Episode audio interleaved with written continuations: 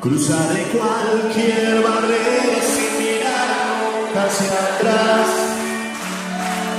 Porque el tiempo que ha pasado sé que nunca volverá. Por más que muera, mis esperanzas otra vez menos serán. Voy a cuestionarlo todo porque busco algo más.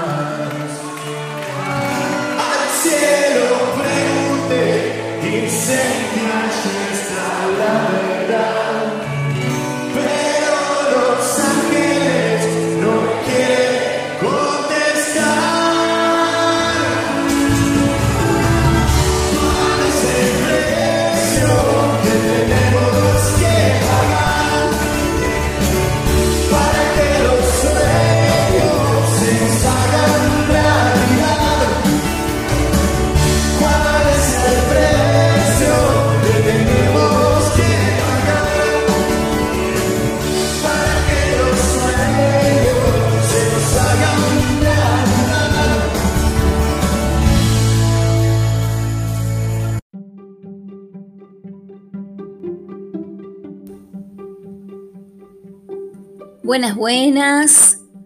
¿Cómo les va? Espero que muy bien. Este es el séptimo episodio de Utopía. Bienvenidos.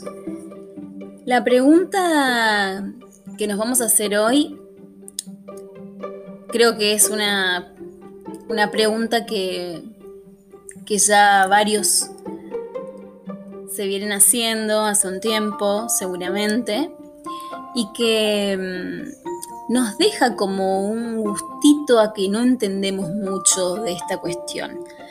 Hablo de las redes sociales. Y vamos a mm, cuestionarnos qué hacemos tanto tiempo en las redes sociales. ¿Cómo nos relacionamos? ¿Cómo afecta la red social a nuestra identidad? ¿Es necesario pertenecer, estar, existir en la pantalla? ¿Y si no estamos? ¿Qué pasa si no estamos?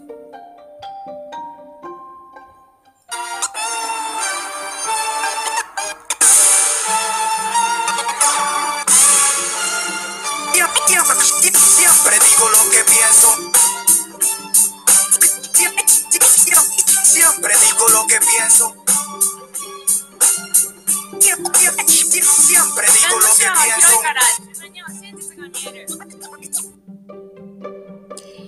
Antes de comenzar a reflexionar, vamos a tener un poco de información respecto de las redes sociales.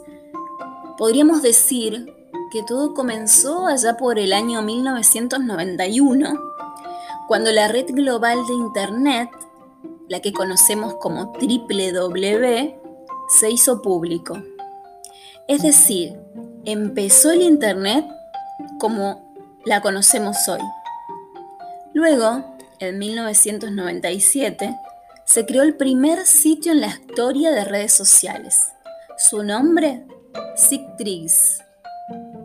Pero recién, para el año 2005, apareció el arqueotipo de redes sociales. Hablo de Facebook, que comenzó con su uso masivo de estudiantes en la Universidad de Harvard y luego de preparatoria. Así empezó todo y fueron creciendo y siguen creciendo y cada vez tenemos más y más redes. Hemos convertido nuestra sociedad en un espectáculo y nosotros en esclavos de nuestra imagen a través de la pantalla. Lo que no vemos en pantalla no existe. Los límites de la intimidad se traspasan y desaparecen. Por tanto, solo cuenta lo que proyectamos de nosotros mismos en una imagen. ¿Creen que si no colgamos nuestra imagen en la red, no existimos? Quisiera que reflexionemos respecto de eso, que analicemos cómo vemos hoy la presencia de cada uno de nosotros en las redes sociales, como por ejemplo Facebook, Instagram, Twitter, WhatsApp. Ahora con esto de los estados de WhatsApp también, que son como un mecanismo donde uno va mostrando, da señales, imágenes constantes en el día a día. ¿Es necesario que todo el tiempo estemos posteando algo? ¿Por qué lo hacemos? Y en el caso de que lo hagamos, ¿qué cosas posteamos? Esta situación apunta en realidad a que nos hemos sometido a redes sociales como las que realmente hacen posible la socialización y que no has dejado a nosotros, a las personas, en un papel secundario. Entonces el papel que deberíamos asumir sería el de meros transitores que solo generan ese combustible social a la extensión de uno mismo. Es como que hemos perdido una parte de nosotros mismos. ¿No les parece que antes de que existieran las redes sociales teníamos más tiempo de vida? ¿Disfrutábamos más la vida? ¿Es verdad todo lo que se muestra en redes sociales o es una pantalla de lo que quisiéramos ser? Si definimos contenido como chatarra, sería ideal puesto que tiene todas esas características. Es adictivo, poco saludable, barato, masivo, contaminante, accesible y popular. Es que en la actualidad el Internet ha puesto en nuestras manos un vehículo para tenerlo todo, pero cada vez más personas saben menos y hacen menos. Esta afirmación se puede constatar en el contenido que se produce día a día. Y esto es porque producimos chatarra. ¿Ustedes creen que se produce chatarra o es una afirmación exagerada? En realidad podríamos pensar que también las redes sociales nos han beneficiado. No vamos a tirar todo por la borda. Podemos decir que a partir de la correcta utilización de las redes sociales, hemos podido encontrarnos con un montón de, de grupos, de personas que están acorde a nuestras necesidades, a nuestras ideas, pero eso también tiene que ver con el uso que hacemos de las redes sociales. Hace un tiempo leí en Infobae una nota que le hicieron a un filósofo contemporáneo que decía que Internet nos roba tiempo. Eh, se trata de Puig Punget, este es doctor en filosofía de Madrid.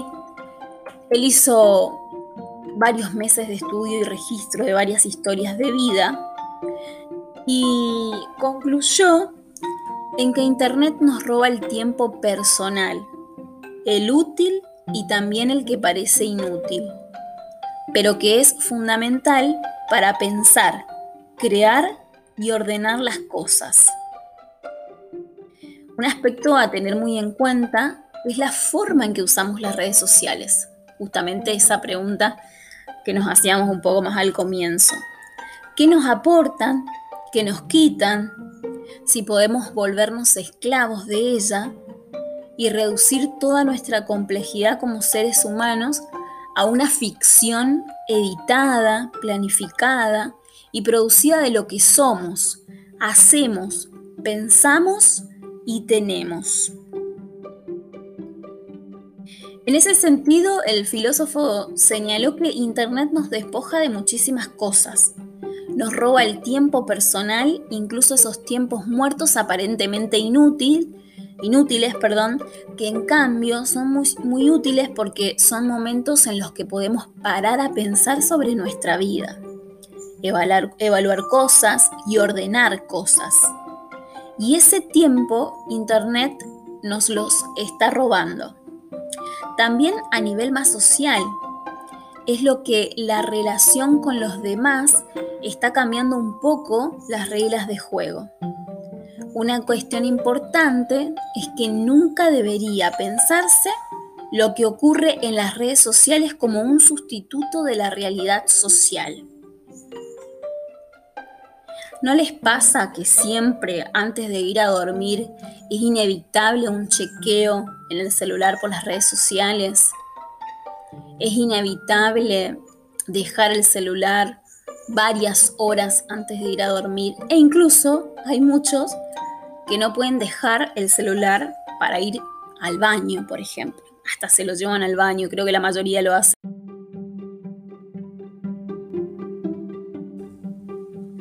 Podríamos decir también que mm, en este último tiempo, en medio de toda esta reflexión y análisis que vienen teniendo las redes sociales, mucha gente se ha empezado a dar cuenta y ya no comparte su vida personal, ya no comparte tantas cosas en redes sociales. Eh, tiene que ver con la autorreflexión, con, con la investigación de todo, de todo lo que conlleva este terreno del Internet y las redes sociales, de estar constantemente conectados. Y mm, en Netflix, en la plataforma de Netflix, para aquellos que tienen, les recomiendo, eh, si no la vieron, está una serie que se llama Black Mirror, en donde en uno de los capítulos llamado Nostalgia, eh, que es el primer capítulo de la tercera temporada, me habían comentado unos amigos que la habían visto que tiene mucha relación, trabaja muy bien esta temática de las redes sociales y la mirada de lo ajeno, donde se puede observar de qué manera existe como una máscara de falsedad, donde todo lo que se muestra eh, tiene la intención de ir ganando puntaje social y, donde los protagonistas van teniendo eh, un puntaje en base a, lo que muestran, a lo que venden. Eh, y de esa manera también podríamos decir que hoy por hoy eso pasa con Instagram, donde los me gustas o la cantidad de compartidos que tienen ciertas publicaciones generan como una mirada positiva de quien está del otro lado. Mantener una buena imagen frente a la mirada de los demás. Esa sería como el, el objetivo. De qué manera elegimos publicar ciertas cosas y de qué manera elegimos no publicar otras todos decidimos qué mostrar.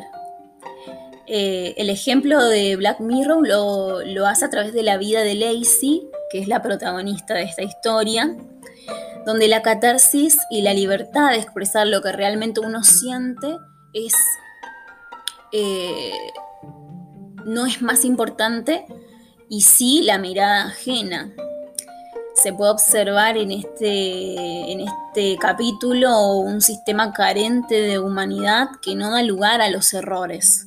Es como que constantemente estamos buscando mostrar que no tenemos errores eh, y solo al estar aislados, eh, en este capítulo señala que se puede sentir uno libre de la presión de los demás y solo de esa manera pueden encontrar la paz y la alegría que se necesita.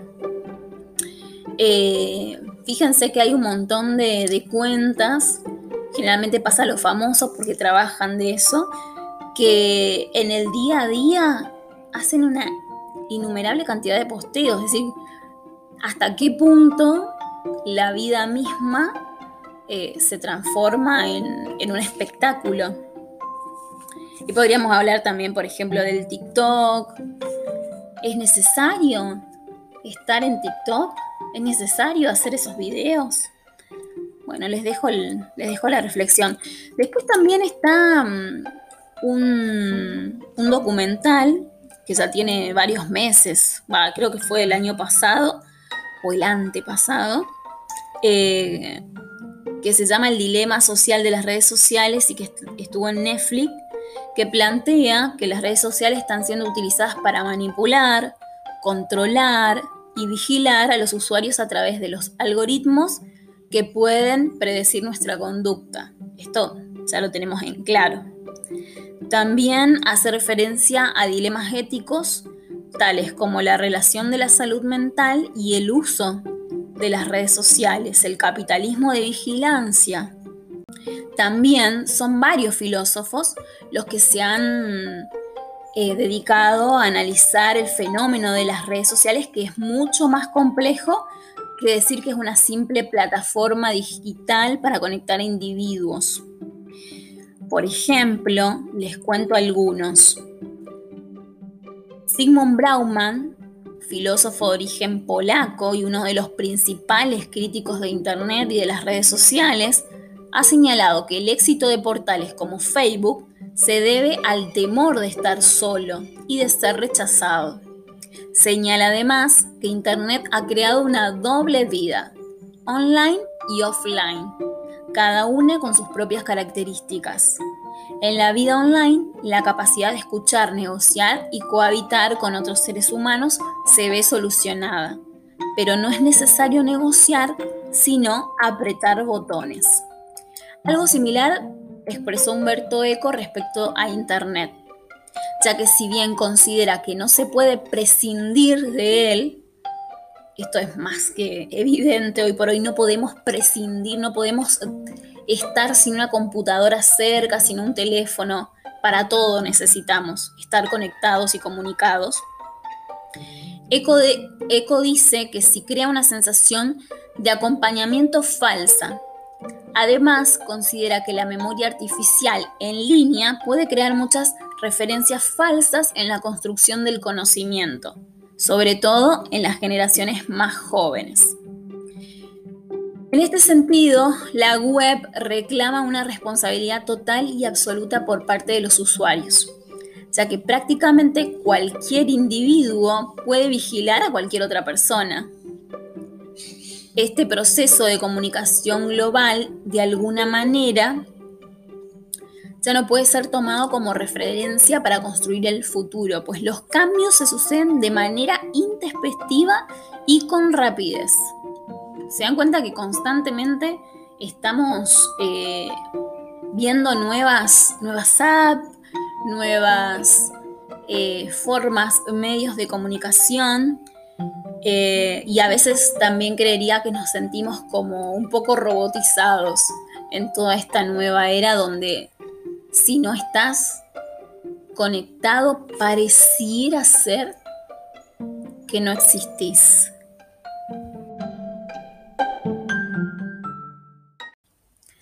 Y para cerrar, para no extenderme mucho más en las palabras, quería compartir también con ustedes, em, ¿se acuerdan que en Netflix también está una serie llamada Merlí, donde un profesor de filosofía busca despertar en sus estudiantes adolescentes eh, este, el pensamiento crítico, y mm, en uno de sus episodios, él manda a sus alumnos un trabajo de clase sobre la siguiente cuestión. Él les pregunta, si Aristóteles viviera ahora, ¿tendría redes sociales? Y el profesor dice que Aristóteles no dejaría de lado las redes sociales, pero buscaría una manera de usarlas lo más virtuosa posible, buscando un equilibrio en su uso, eh, que quizás no sería el que muchas de las personas hoy en día eh, estarían adoptando. Actualmente, nada como las redes sociales para comunicarnos con, con los nuestros, con los que queremos, con, con los que conocemos o con los que no conocemos también. Pues claro, nuestro Aristóteles del siglo XXI sería alguien muy actual y no debemos dejar de lado que si hay algo que se destaca entre los griegos, además de la democracia y la filosofía, fue la exaltación y el culto al cuerpo, idealizarlo y hacer de esto un objeto hermoso. Por tanto, y aunque no, no, podamos imaginarnos su perfil en Instagram, seguramente estaría plagado de fotografías, de naturalezas, de atardeceres anaranjados, de tazas de café humeante junto a algún libro, de gotas de lluvia tras los cristales. Eh, y no podemos evitar también pensar que encontraríamos alguna que otra imagen de su torso al descubierto frente a un espejo y acompañado por alguna de sus famosas frases. El sabio no dice todo lo que piensa, pero siempre piensa todo lo que dice. Hay un cielo para ver de la ventana del avión. Hay otro para ir a conectarme con vos. Las verdades al final las regala el corazón. No viene un manual de ninguna relación. Al parecer hay una luz en el túnel de la vida. En la mía fuiste vos, salvándome la mía. Si viniera un tsunami, un estresazo, un aguijón, yo con vos lo canto, lo vuelvo canción. Si viniera un tsunami, un estresazo, un aguijón, yo con vos lo canto, lo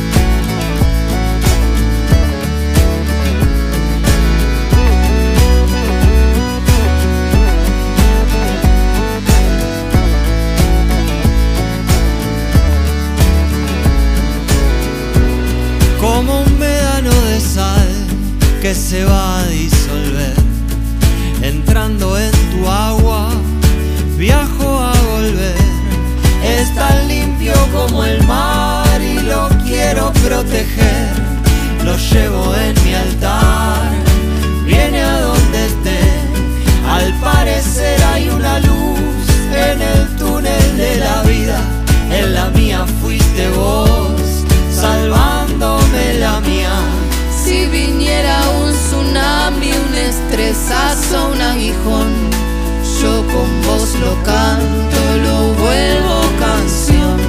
Si viniera un tsunami, un estresazo, un aguijón, yo con vos lo canto, lo vuelvo canción.